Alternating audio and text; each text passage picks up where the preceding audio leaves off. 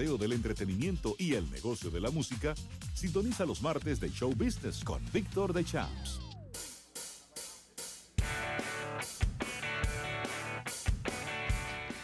Mire, estamos haciendo los intentos de hacer el contacto con Víctor de Champs a través de la vía satelital. Hemos tenido situaciones con algunas de las telefónicas del país, pero ya estamos buscando la, la doble vía, como dice el partido político aquel, de cómo realizar el contacto con Víctor de Champs.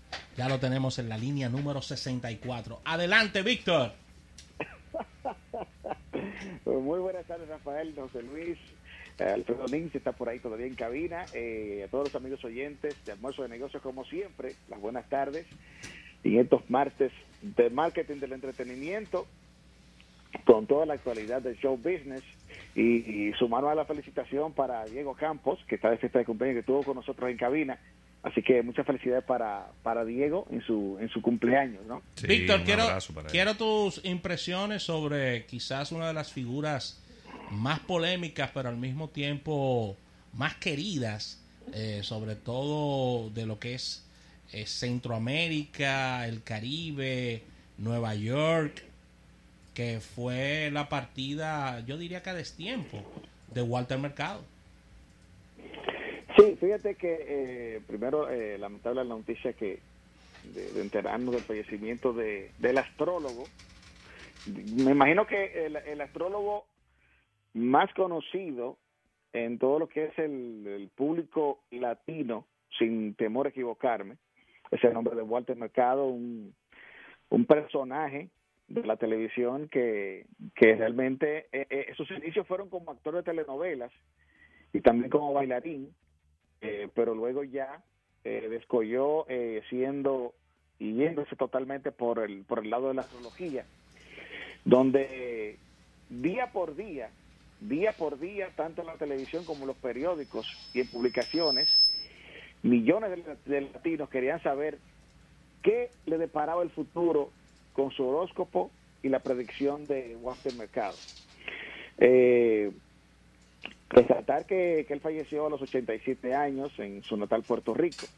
Eh, a la, al tiempo de su muerte tenía una, una fortuna, según eh, pudimos eh, estar eh, leyendo de que tenía una fortuna de unos 10 millones de dólares.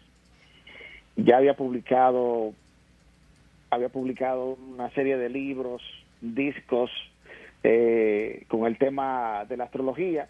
Y era realmente un, un parámetro no a seguir de, todos sus seguidores eh, que lo seguían a diario y esperaban ver eh, sus predicciones. Y bueno pues ahí queda el legado no de de Walter Mercado, un personaje eh, que fue eh, amado, odiado, imitado, pero su trascendencia queda en dentro de la televisión latinoamericana. Así que, según se dice, le alcanzaba una audiencia de unos 120 millones de televidentes. ¿De cuánto? Que veían de 120 millones de televidentes que esperaban esas predicciones eh, ya en su última etapa eh, cuando trabajó para la cadena Univisión. Así que pasa los restos de Walter Mercado y que quede el legado y bueno, esa, esa frase que lo identificó, que él siempre le, le dejaba a todos paz, pero sobre todo mucho, pero mucho amor. Amor, muy bien. sí, sí, sí, sí, así es. Así que pasa los restos de, de Walter Mercado, todo un personaje de, de la televisión latinoamericana. Vamos a hablar una noticia que acaba de ser publicada y es que estaban tratando de convencer a Gloria Estefan de que participara en el halftime del Super Bowl, pero ni el mismísimo Jay-Z, que es el encargado de organizar el número musical de, del próximo Super Bowl 2020, donde estará ya confirmadas eh, Jennifer Lopez y Shakira, lograron convencer a Gloria Estefan de, de participar dentro de este medio tiempo. Así que lo que se esperaba que iba a ser una, a mí me parece una, una buena adquisición y, y un elemento realmente de, de trascendencia. Lo que pasa, Víctor, Es que la idea se oye muy bien, pero Gloria Estefan es una, es una profesional a carta cabal y tiene demasiados años fuera del escenario, ¿eh? Esa señora se me puede Sí. caer ahí arriba y, y darse un mal golpe, ¿eh? Gloria Estefan. Precisamente, Pero ella, que ella nunca, ella nunca ¿Eh? se ha movido gran cosa. Pero y tú no sabes las demandas de tú sabes Pero que ella nunca se ha movido gran cosa. Bueno, pero que tú sabes que tú sabes que en esos stage los artistas pa- aparecen de arriba hacia abajo, o sea, hay una serie de demandas de movimientos Gloria tampoco no es tan y vieja. Gloria Gloria es una señora que ya está retirada. Gloria Estefan, no- Gloria Estefan no es vieja, el que es viejo es el esposo. ¿Eh? Sí, porque Emilio. ¿Cómo? ella no está para esos momentos. Sí. ¿Qué edad tiene? Déjame buscar. ¿qué Gloria tiene? Estefan no tiene 50 años, yo creo. Cincu- Pero en el arte. déjame ver. Ella no llega a los 50 ¿Eh? años. Pero ¿cómo va a ser, Robert? Te lo pago a mil pesos los años que ella pase de 50. Edad de Así es que estoy contigo. Gloria Estefan. Claro. Ahora, la- Emilio no. Es el artista. Emilio tiene que tener como 70. Gloria Estefan, el artista. eh, Porque eh, Roberto ya, ya eh, Emilio ya era un hombre viejo cuando ella era una, era una niña. 62 tiene ella. Te debo 12 mil. Vamos a ver cómo hacemos con los 12 mil que tú me debes a partir de ahora. Que Gloria 60 Estefan y- tiene 62 años. Cumple el primero de septiembre. Sí, No, que 62. Gloria Estefan, tú tienes unos días que no la ves. Yo la vi en una entrevista en estos días y yo, qué bueno que está retirada, doña Gloria. Doña Gloria. Doña Gloria. Doña Gloria. Doña Ya. Gloria, sí. es No, verdad. pero, pero mi, 62. mi- ¿cuánto tiene Mick Jagger? ¿Eh? ¿Cuánto tiene Mick Jagger? No, pero es que Mick Jagger, acuérdate Pero, que Mick pero- Jagger es un frontman. No me compare a, a, a- No, y, y- y además, además que Mick Jagger se mantiene siempre haciendo una, incluso él tiene su rutina de ejercicios. Claro, claro, claro. Él sale hasta en algunos videos en mallita de ejercicio y todo. Mira, pero Em- Emilio tiene 66. ¿Eh? Emilio tiene 66. Y entonces, ¿qué era? pero es accionista de Wikipedia. Pero ¿y entonces qué era lo, qué era lo que decían? Dije que él ya era un hombre viejo cuando la conoció a ella. Yo no entiendo la entonces. gente acabando porque, Porque la gente cuatro, tiene añi- que... cuatro añitos cuatro de añitos que le diferencia. lleva. Pero cuatro añitos de diferencia no son nada. Bueno, pero el caso es que, según citan precisamente ahora que Rafael trae a colación eso, y es que ella, una de las razones es eh, el no verse eh, de nuevo, vamos a decir, eh, con ese con ese estrés y, y enfrentarse eh, a lo que en cierto modo pues para, para algunos, ¿no? Para otros es un, es un dolor de cabeza agradable, pero para otros no. Enfrentarse a un evento de, de tal magnitud. Sí, porque es que acuérdate, acuérdate que a. Gloria Estefan, a Gloria Estefan le cambió mucho la vida con este accidente que, que ellos Oh, sí, sufrieron en sí. ese tren, que casi se matan todos los que estaban ahí. Y ella, después de eso, ella metió la reversa, puso el neutro y se parqueó a la derecha, viejo. Sí, no, tan solo eso, sino que tuviste que, que lanzó la, la producción Mi Tierra, que era eran producciones ya con un tono más, eh, buscando un público más, más adulto en ese momento. Ya se veía que, que quería quitarse un poco, pero hay que resaltar que Estefan, eh, Gloria Estefan es, es toda una, una, eh, una, una autoridad. Que manden, que manden a John Secada. Pero ven Oh, acá. sí, bueno, no, pero espérate. Eh, Que manden a John John Secada. Secada. ¿Por qué él va a cantar? Mira. ¿Por qué él va a cantar? Otro día más sin verte. No, pero no puede ser. ¡Otra vez! ¡No, por favor! Pero es que no puede ser, Rafa. Otro día más sin verte. No. Ah, no, es que tiene 58. no, que lo dejen también, Víctor, no he dicho nada. No, pero yo, yo, Ay, yo- pero mira, para que tú, bien, para ¿no? que tú veas cómo son las cosas de las percepciones. 58. ¿no? Para mí, que John Secada le llevaba varios años yo- a Gloria Estefan. Ay, Dios mío, mira los teléfonos sonando. La gente llamándonos después de todo esto. No, a mí lo que me están llamando gente para prestarme el dinero que te debo. Ay, Dios mío. Víctor, que no manden a John Secada tampoco. Sigue. No, no, no, no. Bueno, yo sé cada que es un artista que lleva una vida saludable, cinturón negro de karate. Sí, toda la vida, Eh, toda la vida. Sí, y resaltar que Lola Estefan, eh, como decía, que es, es toda una autoridad en lo que es el mundo del entretenimiento y el canto, ya que ella ha vendido más de 115 millones de, de álbumes a nivel mundial. Una estrella. Eh, así que, y que realmente y siempre puso en alto, eh, hay, que, hay que resaltarlo siempre, Oye. eh, siempre puso en alto sus raíces El, latinas. el sábado me encontraba en la calle y pusieron en la 91, hermana estación de aquí, de Gloria Estefan, Here We Are, Face to Face. No, pero Eso espérate. es. Eso, Yo me lo- iba para la derecha y me iba a cortar la vena ahí mismo. Yo dije, espérate. eso es me de lo, eso es de lo mejor que ella tiene. Eh, óyeme, pero en amargue, Víctor, me de lo, me- de lo mejor que ella tiene.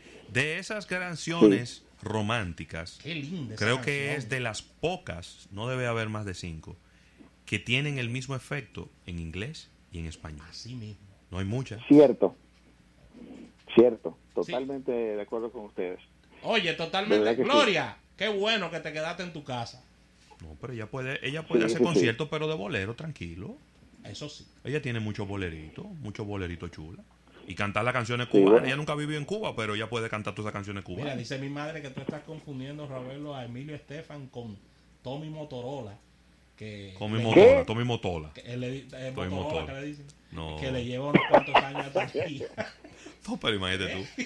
Pero, pero óyeme, busca la biografía de Gloria Estefan para que tú veas que quien era amigo del papá de Gloria Estefan era Emilio. Sí. Emilio era amigo Sí. del papá de Gloria. Y cuando ellos se metieron en amores, todo el mundo decía que él era muy viejo para ella, pero eran cuatro añitos. Eso lo decían aquí. No, pero es que Tommy Motola, Tommy Motola. a Tommy no. Motola le han pasado un par de camiones por encima ya. ¿Eh? ¿Y cuánto que Sí, tiene Talía? pero- ¿Cuánto que tiene pero- Talía? Talía, no- Talía debe tener 50, ¿no? Sí, como 50. Como 50. 50 corto. ¿Cuál Talía por ahí? Sí, pero ahora, pero, re- señores, ahora, ahora que ustedes traen a colación ese tema, eh, recuerden que Tommy Motola, eh, antes de, de Talía, él eh, tenía, y estaba casado nada, nada más y nada menos que con Mariah Carey. Sí, Sí, sí, sí. Con María Carey. Sí. 48 años María tiene Carey. la gran Talía. Pero nada, sigue, Víctor, Bueno. sigue. Bien, decía que eh, descartada la participación entonces de, de Gloria Estefan en bueno. el Super Bowl, que ya sí estarán, vamos a ver a quién, me imagino que van a buscar a alguien emblemático realmente dentro de las raíces latinas eh, para, para eh, estar dentro ¿no? de, de- de ese medio tiempo. Yo creo, a ver si ustedes eh, eh, ah, están de acuerdo conmigo, pudieran buscar a un Carlos Santana. Es posible, un Carlos Santana, claro que sí. Carlos Santana, Sí, sí. ya que sí. hablamos de raíces latinas, eh, ahí entraría perfectamente un Carlos Santana para, para hacer como ese ingrediente extra dentro de la presentación de, de Jennifer López y, y tal y, y Shakira, perdón, eh, en ese medio tiempo. Eh, que por cierto, eh, en estos días estuvo hablando Shakira de que haciendo recuento de, de su vida y hablando también de, claro, eh, viene una presentación para los cines de su más reciente gira y estuvo hablando de que si no hubiera sido por Waka Waka, sus hijos no hubieran nacido.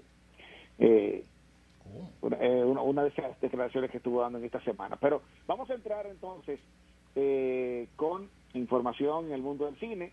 Esperamos, eh, hablábamos la semana pasada del estreno de Terminator Dark Fate, que se quedó como líder de la taquilla en la semana pasada, pero, pero quedó corto en las aspiraciones y según los entendidos, esta, esta película que, que marcaba el regreso de Linda Hamilton, James Cameron y el mismísimo Arnold Schwarzenegger en esta franquicia, intentando tal vez revivirla un poco, podría generar pérdidas de hasta 120 millones de dólares. Bueno, en el día de ayer, Víctor, yo estaba, yo estaba en el cine, eh, la, una larga fila para ver Maléfica y una muy corta fila para ver Terminator. Yo Sí, vi Maléfica, toda la razón. vi Maléfica, muy buena, te la recomiendo. Ah, pues, pues buscaré la, la- ya el espacio este fin de semana para, para ver Maléfica, pero eh, realmente esta película de Terminator eh, quedó corto en las, en las aspiraciones. Eh, resaltar que las eh, cinco películas más taquilleras el pasado fin de semana eh, lo fueron de Adams Family con 8.3 millones de dólares recaudados en so- solo estoy diciendo los cines en Estados Unidos. En el número 4 está Harriet con 11.7 eh, millones de dólares en recaudación. El número 13, eh, el número 3, perdón, con 13 millones de dólares precisamente. Ahí está eh, Maleficent, Mistress of Evil, con 13 millones de dólares en recaudación. Y sigue, y sigue The Joker en el segundo lugar con 13.5 millones. Ya se, se está hablando ya una película que primero se, se ya eh, está establecido que es la película eh, clasificación R con más recaudación de todos los tiempos, pero ahora ya está coqueteando con el billón de dólares. O sea que eh, le ha ido bastante bien esta producción de Joaquín Phoenix, que todavía sigue dando de qué hablar, pero en el caso de Terminator Dark Fate se quedó con 29 millones de dólares en recaudación y eh, esto debe decir que tendrá pérdidas eh, hasta en los 120 millones de dólares, lo dice porque hay películas de, de este tipo de corte, de futuristas, superhéroes y eso, que puede ser que en Estados Unidos no le, no le no tengan la gran recaudación, pero compensan con un público super masivo, que es el público asiático.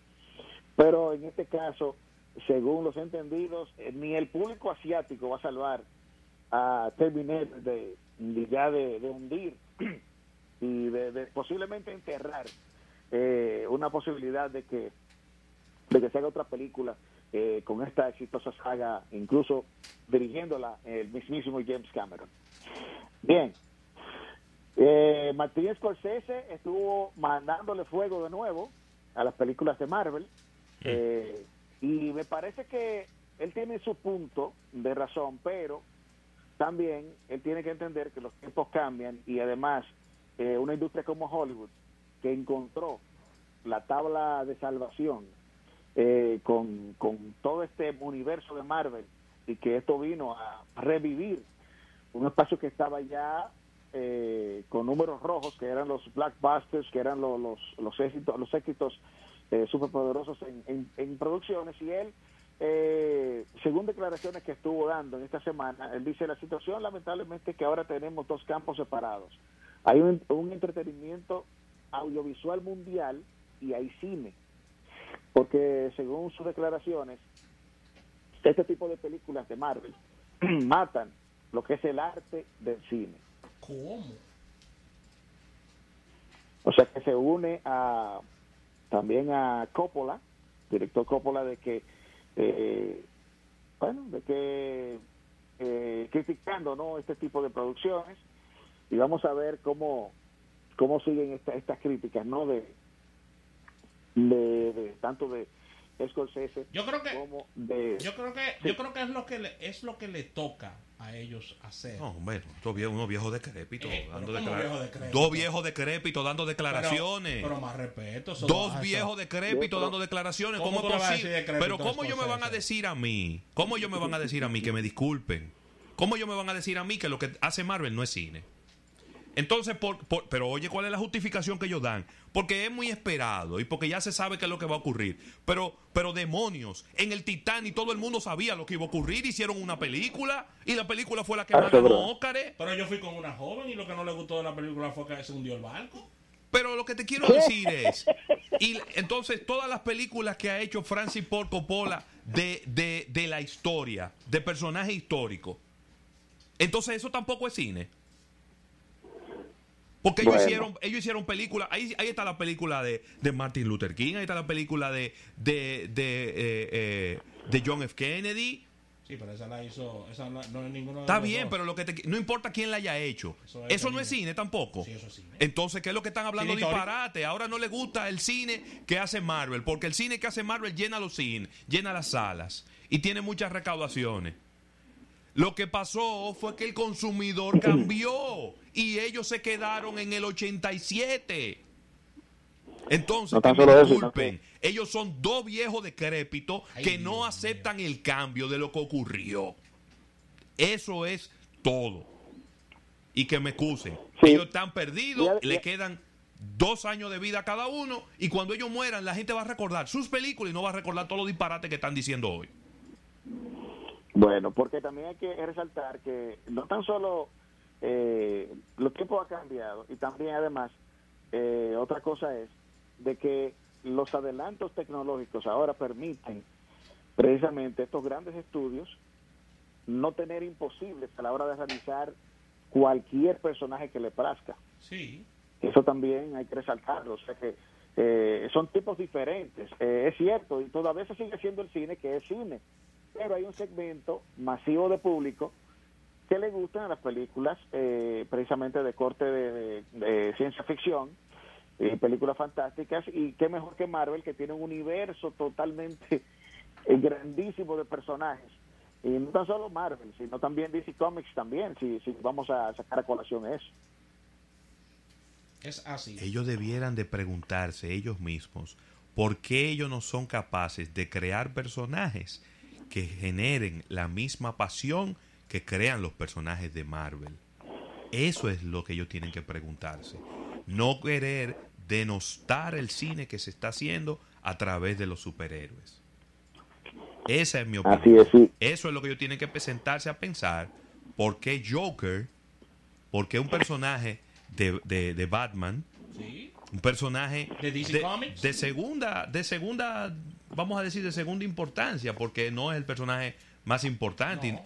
Sin embargo, cómo, fíjate el enfoque que le dan a la historia y fíjate cómo se convierte en una Pero a él, película le, a, él taquillera. a él le llevaron la dirección de la película y él dijo que no. Ah, entonces tú me estás dando la razón de que son, dos, que no. son dos viejos Ok. decrépitos que lo que quieren hacer A él se nada la más- llevaron, Víctor, hace dos años.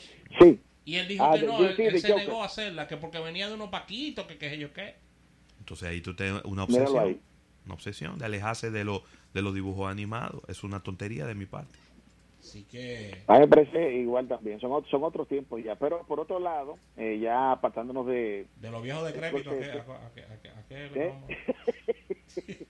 el show, eh, una de, la, de los de los nuevos shows de, de la nueva plataforma de, de Apple TV es el, eh, el de, de uno llamado Morning Show con Jennifer Aniston y la crítica eh, no le ha gustado para nada lo que ha visto eh, con esto de este nuevo show que ella eh, protagoniza así que si hablamos de empezar con, con el pie izquierdo, entonces ahí empieza con el pie izquierdo Apple TV con, con este show y con esta mala crítica que le están haciendo precisamente a, a este show. Y, y, y la casa Goldrick Hollow, que es la casa donde nació Harry Potter, está disponible Mm. en Airbnb. En Airbnb. Bueno. Ahí está. ¿Cómo? Sí. Donde nació todo. Oye, pero... Bueno, eh, miren, pa- para que ustedes vean que, que, que, eh, los entornos y, la, y las, las locaciones, eh, cómo suman eh, precisamente y ahora, y ahora uniéndolo con esta aplicación, pero así también, como, como está resaltando Rafael, también en, en Nueva York, ahora mismo, si tú preguntas cuál es el lugar donde la gente quiere ir más a tomarse fotografías, son las escaleras de Nueva York, las escenas de The Joker. Oh, las sí. escaleras del baile. Ay, sí. Todo el mundo está, incluso ya eh, vecinos de, de, de estos edificios donde, donde están estas, estas escaleras que son eh, altísimas, eh, están hablando si se podría eh, generar algún tipo de, de peaje o ingreso por el por el hecho de, de- de tantas personas que, que han querido ir a hacer el Buena baile idea. del Joker en esta en esta escalera. Buena idea, porque alguien va a tener que mantenerse limpio ahí. Eso es verdad. Bueno, bueno, de por sí, de por sí, claro, en Nueva York eh, eh, la limpieza es un punto a discutir, pero pero es cierto, eh, sería bueno para, porque yo imagino que con la cantidad de personas que llega ahí, el, el riesgo de, de- de- de tener esta área saneada, pues eh, se incrementa mucho más para, para lo que es la gobernación de la ciudad. Por otro lado, ya cerrando, Ya cerrando, sí. Y, y pues que te, te tengo rápidamente, antes de, de entrar con la información, de que Sí. durante este fin de semana de Halloween se disparó en México el tour de La Llorona. Ay, Dios mío. El tour de, hay un tour de La Llorona, Víctor, que te lleva Sí, al bueno. río donde comenzó todo, eh, lugares donde apareció La Llorona. Diablo, son geniales. sí, Y, y Pero- sacando, pero un dinero se está sacando de ahí, Víctor.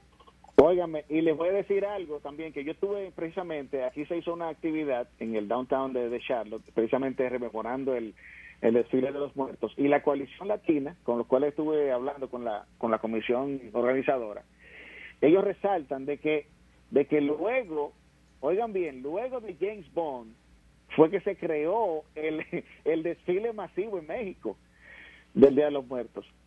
Wow. Eso no se realizaba hasta la película Spectre, James Bond. Sí, The Spectre. Sí, o sea que un punto grandísimo a favor y con el sello Bond, precisamente eh, uniéndolo con la cultura latina, donde eh, precisamente resaltaban los mexicanos de que eh, con este desfile, ahora ellos han logrado, vamos a decir, separarse con una celebración propiamente latina del llamado Halloween. Así es. Bien, y por otro lado, ya para, para cerrar, ya está confirmada la tercera parte del hombre hormiga. ¿Cómo? Ant-Man tendrá, tendrá una tercera parte, eh, ya está confirmado. O sea que, según The Hollywood Reporter, ya eh, sería un hecho eh, de que el director de las dos primeras entregas, Peyton Rick, sería el director nuevamente de The Ant-Man. Excelente, Víctor. Gracias por todas estas informaciones. Lamentablemente no hay tiempo para más. Nos unimos el próximo martes en tu sección de Show Business Marketing del Entretenimiento. Agradecer a la Asociación La Nacional. Mañana nos unimos a partir de la una en otro almuerzo de negocios. Bye bye.